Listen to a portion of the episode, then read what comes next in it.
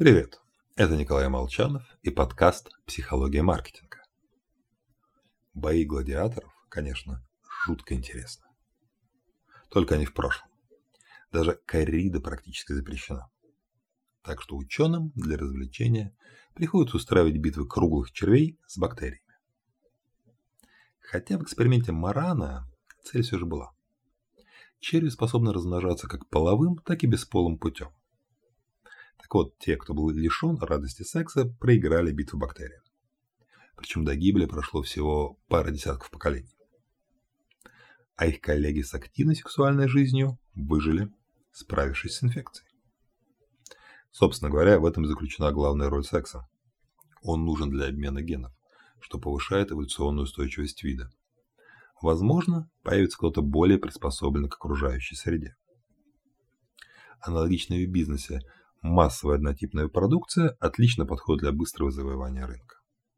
Но если что-то пойдет не так, для банкротства достаточно единственного изменения покупательских предпочтений.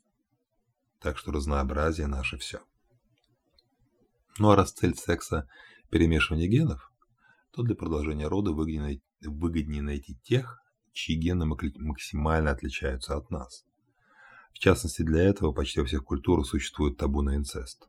Для надежности закреплены, как полагают, механикой бурных ссор между братьями и сестрами в подростковом возрасте. Поэтому я буквально вынужден процитировать в канале популярный, но оттого не менее противный эксперимент Ведекинта. Он заставлял женщин нюхать грязные мужские футболки. И да, самым предпочтительным оказался запах мужчин с наименьшей схожестью в генах иммунной системы. И наоборот. Не знаю, по крайней мере, эксперимент интересный.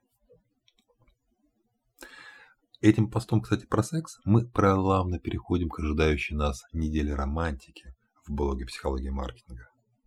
На следующей неделе будем говорить все о любви и около нее. Всего вам хорошего.